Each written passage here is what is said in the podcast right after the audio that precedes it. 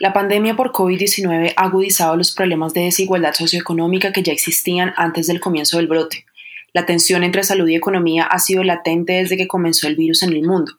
Los estados tuvieron que decidir qué tipo de políticas implementaban con unos objetivos claros sobre qué privilegiar, confinar a la gente con el fin de disminuir el contagio o aplicar restricciones flexibles que permitieran el desplazamiento de ciudadanos a la par que se mantenía abierta la economía.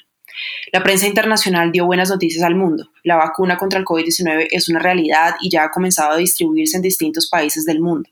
Durante meses, varios jefes de Estado sostuvieron que con la llegada de la vacuna la situación de contagio mejoraría y que por eso esperarían con ansia su llegada y financiación. Ahora bien, para que la vacuna llegue a Colombia se necesitan recursos. Desde el Congreso de la República, el representante Ricardo Ferro del Partido Centro Democrático propuso una iniciativa legislativa que pretendía establecer una dinámica de cooperación entre el sector público y el sector privado con el fin de que los empresarios pudieran realizar aportes al Fondo Nacional de Riesgo para recaudar los recursos necesarios para emprender la compra y aplicación de las vacunas a toda la población colombiana sin distinguir edad, estrato o sector económico. Tras superar el trámite legislativo, dicha iniciativa fue sancionada como ley de la República por el presidente Iván Duque en el mes de diciembre. Además de la necesidad de tramitar proyectos de ley que permitan la compra y distribución de la vacuna en el país, la pandemia trajo muchísimos más retos que involucran la ya existente desigualdad, la falta de oportunidades para acceder a la educación, el desempleo y la informalidad. Hoy contaremos con un panel compuesto por un académico, un legislador y un estudiante de Derecho y Psicología de la Universidad de los Andes. Con ellos podremos comprender desde distintos puntos de vista los retos legislativos que trajo la pandemia y los proyectos de ley que pueden ayudar a aliviar los desafíos en materia de contagio y salud. Les habla Daniela Moreno Martínez, bienvenidos a Plenaria, el podcast de Congreso Visible.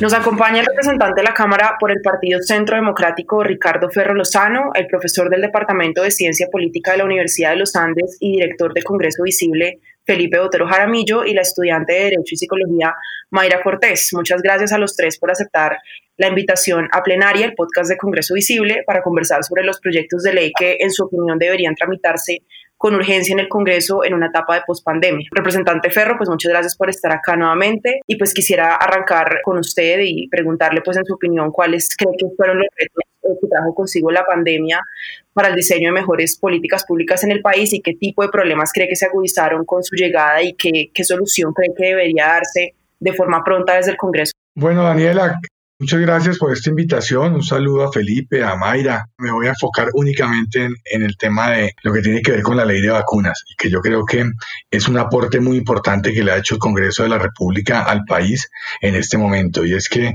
hace seis meses, cuando todos estábamos todavía con la discusión del confinamiento, con la discusión de cómo íbamos a, reactivar la economía, bueno, con todas esas discusiones en torno a, a los efectos que generó la pandemia en nuestro país, se nos ocurrió presentar un proyecto de ley que tenía por objeto garantizar que todos los colombianos nos pudiéramos vacunar gratuitamente contra el COVID-19.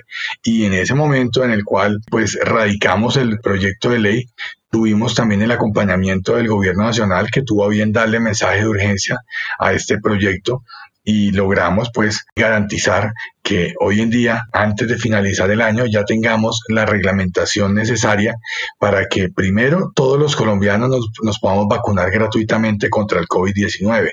Antes las vacunas no eran gratuitas para todos los colombianos.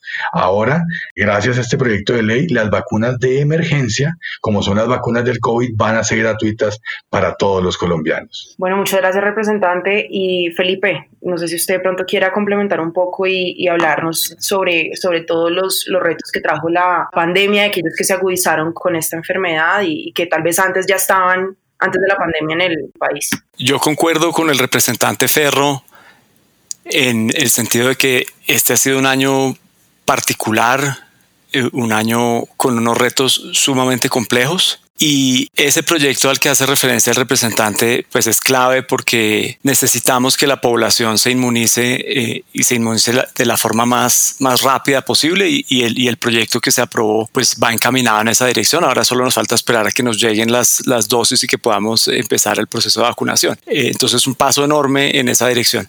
Hay otros retos que se han agudizado con la pandemia y que estaban presentes en la sociedad y que, que los vemos ahora más claros como, como la desigualdad, como la, la, informalidad laboral, por ejemplo. Entonces muchas personas se quedaron sin trabajo y no tenían, digamos, recursos disponibles ni eh, mecanismos a su disposición para poder afrontar el reto que implicó quedarse en la casa, eh, retos también que tienen que ver con, con, los, con el sistema de salud. Entonces, esta pandemia nos ha mostrado cómo funciona nuestro sistema de salud y cómo podríamos hacer para mejorarlo. El Congreso se ha concentrado un poco en el tema de reactivación económica, reactivación del agro, del turismo, de cultura, pero todavía quedan retos importantes en términos de cerrar la brecha de pobreza, por ejemplo. Mayra, ¿tú qué opinas sobre el tema y sobre lo que ha mencionado pues, el representante y el profesor Felipe Botero? Bueno, yo concuerdo con Felipe y con el representante y me parece que también pues ha traído otros retos la pandemia que ha agudizado también como por ejemplo el trabajo en casa. Siento que hace falta una regulación importante sobre la jornada laboral, sobre las horas de trabajo y pues sobre todo como la separación entre, entre el trabajo y pues el tiempo personal. También con respecto a las mujeres, me parece que ha sido un impacto grande porque pues han sido las que más han perdido el empleo y también la violencia también se ha visto agudizada. Entonces pues más allá de pensar como en cosas que ya ha propuesto el gobierno como la línea púrpura y otros mecanismos también, pues hay que pensar en cómo el sistema de justicia como tal y, y, que haya más garantías para ellas para que finalmente puedan acceder. También con respecto a la educación, creo que se ha visto agudizada pues la diferencia entre lo rural y lo urbano, entonces pues la cobertura y la calidad en estas zonas pues es bastante diferente y eso me parece pues que es algo como una preocupación que debería tramitarse por esa vía. Y pues finalmente yo quisiera hacer referencia como a la participación que ha tenido la ciudadanía y pues que con toda esta jornada de protestas que ahora se ha reactivado, como realmente preguntarse si el Congreso está tramitando por una vía indirecta todas estas preocupaciones. Bueno, quisiera devolverme un poco al, comentario del, del, representante Ferro y preguntarle pues puntualmente sobre el proyecto de ley que ya no es proyecto, sino que prácticamente es una ley porque se sancionó por parte del presidente de la República hace unas semanas. Y pues quisiera preguntarle cuáles son las propuestas puntuales que trae consigo ese proyecto de ley representante y pues qué opiniones cree que, pues, que tiene sobre las proposiciones que se hicieron en algún momento en el Congreso y que finalmente, pues, cómo quedó el proyecto aprobado. Daniela, ley 2064 del año 2020, del 9 de diciembre del año 2020. Tres temas fundamentalmente trae la ley. En primer lugar, garantizar la gratuidad para todos los colombianos, independientemente del estrato socioeconómico e independientemente del municipio en el que se encuentren. Eso va a ser un reto complejo, porque ahora que estamos hablando de las vacunas de Pfizer como la primera opción, el tema de llevar la vacuna a todos los rincones de Colombia, conservar esa cadena de frío que nos genera una complicación en la medida en que estamos hablando de menos 70 grados centígrados. Eso va a ser un reto importante, pero desde el principio hemos dicho, gratuidad para todo el que se quiera vacunar, no es obligatoria. Todo colombiano tiene derecho a vacunarse, pero nadie está obligado a hacerlo. En segundo lugar, permitirle al gobierno nacional que establezca unos índices de priorización. ¿Quiénes van primero? ¿Quiénes van después? Ya el gobierno ha hablado por ejemplo, de los adultos mayores, de las personas con comorbilidades y el personal de la salud. Yo veo dos grupos poblacionales que va a ser importante tener en cuenta en esta primera fase. Uno, la fuerza pública, que es un tema de, de seguridad nacional, y dos, los maestros los profesores para que podamos volver a la normalidad en la educación. De lo contrario va a ser muy difícil. Y el tercer punto, vacunas por impuestos, que va a permitir que todos los empresarios se puedan vincular a la compra masiva de vacunas haciendo aportes que tienen que ser en dinero, no pueden ser en especie. Los empresarios no pueden ir a comprar vacunas. Aportes que hagan en dinero, donaciones que hagan en dinero y de lo que donen, el 50% se va a considerar un pago anticipado del impuesto de renta del año siguiente.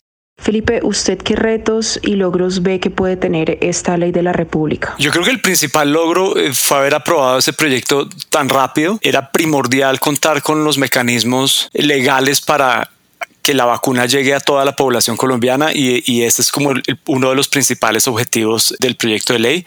Lo otro que nos está diciendo el representante Ferro es muy importante y es que también hay que priorizar la forma en la que se administra la vacuna y por eso eh, pues es clave que empiecen las personas que más necesitan la vacuna y que se esté considerando que el sector educación aparezca arriba en términos de la prioridad de, la vacunación me parece importantísimo porque uno de los sectores que ha sido afectado de manera sustancial ha sido el factor educación. Tenemos muchos, sobre todo en educación primaria y, secundaria y por supuesto educación en la universidad, que es a lo que yo me dedico, pero tenemos muchos niños que, en la casa y eso también tiene impacto sobre la, sobre la reactivación económica porque los papás y las mamás particularmente tienen que dedicarse al cuidado del hogar y, y se marginan de la actividad laboral. Entonces en ese sentido sentido, pues el proyecto no solamente le apunta a la protección de la salud de los colombianos, sino a la vuelta a la normalidad y eso pues es un, logro que hay que resaltar. Bien, eh, y Mayra, ¿tú qué opinas sobre, sobre el tema? Sí, pues yo creo que es importante, sobre todo, digamos, como una protección integral, como la aplicación universal como un bien colectivo. Entonces se respeta como el derecho a la vida de todos y el derecho a la salud de todos, porque Finalmente, para la inmunización, pues se requiere que todo el mundo esté vacunado y pues en ese sentido es algo que beneficia a toda la población. Eh, también me parece muy importante este como sistema de priorización y, y, no solamente como a las personas que son vulnerables como por una condición biológica, digamos como las comorbilidades o porque trabajan en el sistema de salud, sino también un poco conectado con lo que decía Felipe sobre la desigualdad, debería pensarse como en, en las estadísticas que hace poco sacó el DANE sobre qué población es la que está siendo más afectada y pues en qué poblaciones está habiendo más muertes. Entonces, digamos, en los estratos Unidos está el 70% de las defunciones y me parece que en ese sentido debería tenerse en cuenta ese punto en cuanto a la priorización para cuando ya se haga finalmente la aplicación como más para toda la población cuando hayan pasado ya las personas que biológicamente, digamos, son priorizadas. ¿Cuál sería la temporalidad durante la cual estaría vigente la posibilidad de que los empresarios aporten al Fondo Nacional de Gestión de Riesgo y el descuento tributario sobre el impuesto a la renta? Mientras esté la necesidad de comprar las vacunas, el Estado tendrá que adquirirlas. Entonces lo que quisimos hacer fue, o posibilitar fue, que se pudiera lograr, una vaca, una gran vaca, entre el sector público y el sector privado. El aporte que haga el, empresario o los empresarios por decir algo, para llevarlo a un caso concreto, en el año 2021 lo podrán descontar en el año 2022 de su declaración de renta. Si el empresario donó vuelvo y repito, en dinero, no puede ser en vacunas, no puede ser en especie, y también están limitados los empresarios del sector de la salud. Empresarios del sector de la salud no se pueden vincular al programa de vacunas por impuestos. Si el empresario donó 100 pesos, en el año 2021. En el año 2022, una vez le salga cuánto debe pagar de su declaración de renta, pues podrá descontar 50 pesos, que es la mitad de lo que donó el año anterior. Como esta ley habilita no solamente para eh, adquirir vacunas de emergencia frente al COVID-19, sino también frente a futuras pandemias, si más adelante se presenta una nueva pandemia, pues volverá a aplicarse el mismo sistema, pero siempre previendo que los aportes se hagan el año anterior a cuando los pretende descontar el empresario en su declaración de renta. A mí me gustaría agregar algo muy corto, y es que siempre se habla de beneficios tributarios, y cuando uno ve esta norma, o, incentivos tributarios. Y cuando uno ve esta norma eh, y se ponen los zapatos del empresario, uno lo primero que piensa es, bueno, ¿y al empresario en qué lo beneficia hacer donaciones? Si finalmente lo que está donando, lo que está donando nada más va a poder descontar la mitad del año siguiente. Aquí tenemos que ser claros en que estamos en un momento muy difícil para el mundo. Y a lo que quisimos llamar al empresariado fue al concepto de solidaridad de que le puedan ayudar a la gente. Esto es una ayuda. El empresario que vea esto como un negocio, pues no va a tener ningún tipo de incentivo para hacer las donaciones. Aquí lo que queremos es que cuando el Estado colombiano adquiera vacunas con recursos 100% de donaciones de los particulares, pues esas vacunas le van a salir a, le van a salir a mitad de precio porque la mitad la iba ya a recaudar vía impuestos y la otra mitad va a ser una donación del empresario. Pero eh, quiero recalcar en que a los empresarios que se quieran vincular, que no traten de buscar un negocio acá, porque negocio no lo hay. Lo que queremos es que, que hagan una donación y que de esa donación la mitad la puedan descontar de su declaración de renta, pero la otra mitad sí va a ser totalmente una donación. Mayra. Al respecto, me parece importante que el Estado pues cuente con la disponibilidad de, capital para negociar las vacunas en este momento, pero también pues es una preocupación para el próximo año porque de alguna forma pues se va a bajar el ingreso tributario que en algunas ocasiones sirve para financiar otros gastos sociales. Entonces, de alguna forma, no sé si se ha pensado de alguna forma mm, como cruzar esas cuentas o buscar cierta financiación para, para las otras necesidades con las que cuenta en este momento el país, pues que es también los ingresos para las personas que en este momento están pues vulnerables o que se quedaron sin trabajo. Entonces, en este sentido, no sé, no sé qué se ha pensado. A mí me parece muy importante el concepto de la solidaridad y me parece clave que desde el Congreso de la República se esté mandando el mensaje de que el asunto del bienestar social es un asunto que nos compete a todos, a los privados y al, y al gobierno y al Congreso, y en ese sentido me parece muy positivo que eso se haya considerado dentro de este proyecto. Sin embargo, y como lo señala Mayra, esta pandemia nos ha mostrado muchas fragilidades y debilidades en nuestro sistema eh, y hay que pensar en, cómo vamos a cubrir todos esos gastos. Eh, el gobierno se ha endeudado y los próximos años van a ser difíciles porque hay que reducir el déficit y hay que balancear las cuentas y, y hay que estar preparados porque como también lo dijo el representante, pues no sabemos cuándo vuelva una pandemia como esta. Digamos, esto la estamos llamando un evento que ocurre una vez cada siglo, pero pues no sabemos, digamos, a la vuelta de 10 años, 15 años, de pronto nos vuelve a tocar y, necesitamos estar preparados y el Estado tiene que contar con los recursos para poder atender las necesidades de su población. Por supuesto, es importante tratar de vincular al sector privado, pero el sector público tiene que estar dispuesto y, y preparado para afrontar los retos que tiene por delante. Última pregunta. ¿Qué iniciativas legislativas creen ustedes que podría ayudar a la situación de desempleo e informalidad que ya existía en el país pero que se agudizó con la pandemia. Entonces, Felipe, quisiera comenzar. Como había dicho, yo creo que tenemos un problema serio de informalidad en Colombia y es un tema que que hay que abordar. Es un tema que es prioritario hace mucho tiempo y cualquier iniciativa que venga del Congreso de Promoción de, Empleo puede ayudar a reducir el problema de la informalidad que tenemos. Y es importante, por ejemplo, que esas políticas estén focalizadas en, en poblaciones que se deberían vincular al mercado laboral y que no lo han hecho por distintas razones. Estoy pensando particularmente en empleo para mujeres y empleo para jóvenes. Y eso es un tema que tanto el Congreso como el gobierno pueden abordar proyectos específicos, por ejemplo, con mecanismos como los que ha señalado el representante Ferro de vinculación del sector privado vía estímulos tributarios o vía solidaridad para generación de empleo.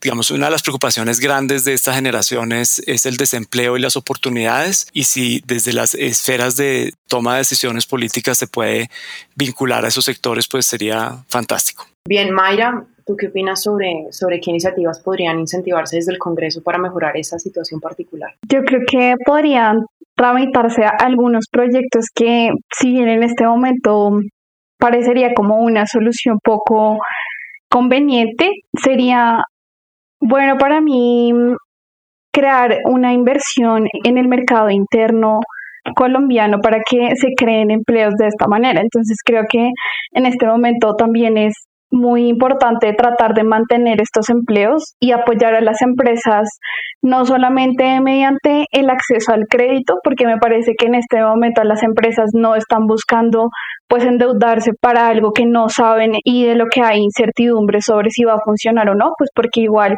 hay mucha incertidumbre sobre lo que va a pasar más adelante. Y finalmente también un fortalecimiento pues de la demanda y creo que si bien deben ser temporales, creo que es importante mantener en este momento las ayudas que se está dando a los sectores de la población vulnerables para que se mantenga esta retroalimentación del mercado en el sentido de que pues mientras haya demanda pues va a haber empleo también y de esta manera pues el sistema se mantenga a flote. Bien, representante, su turno.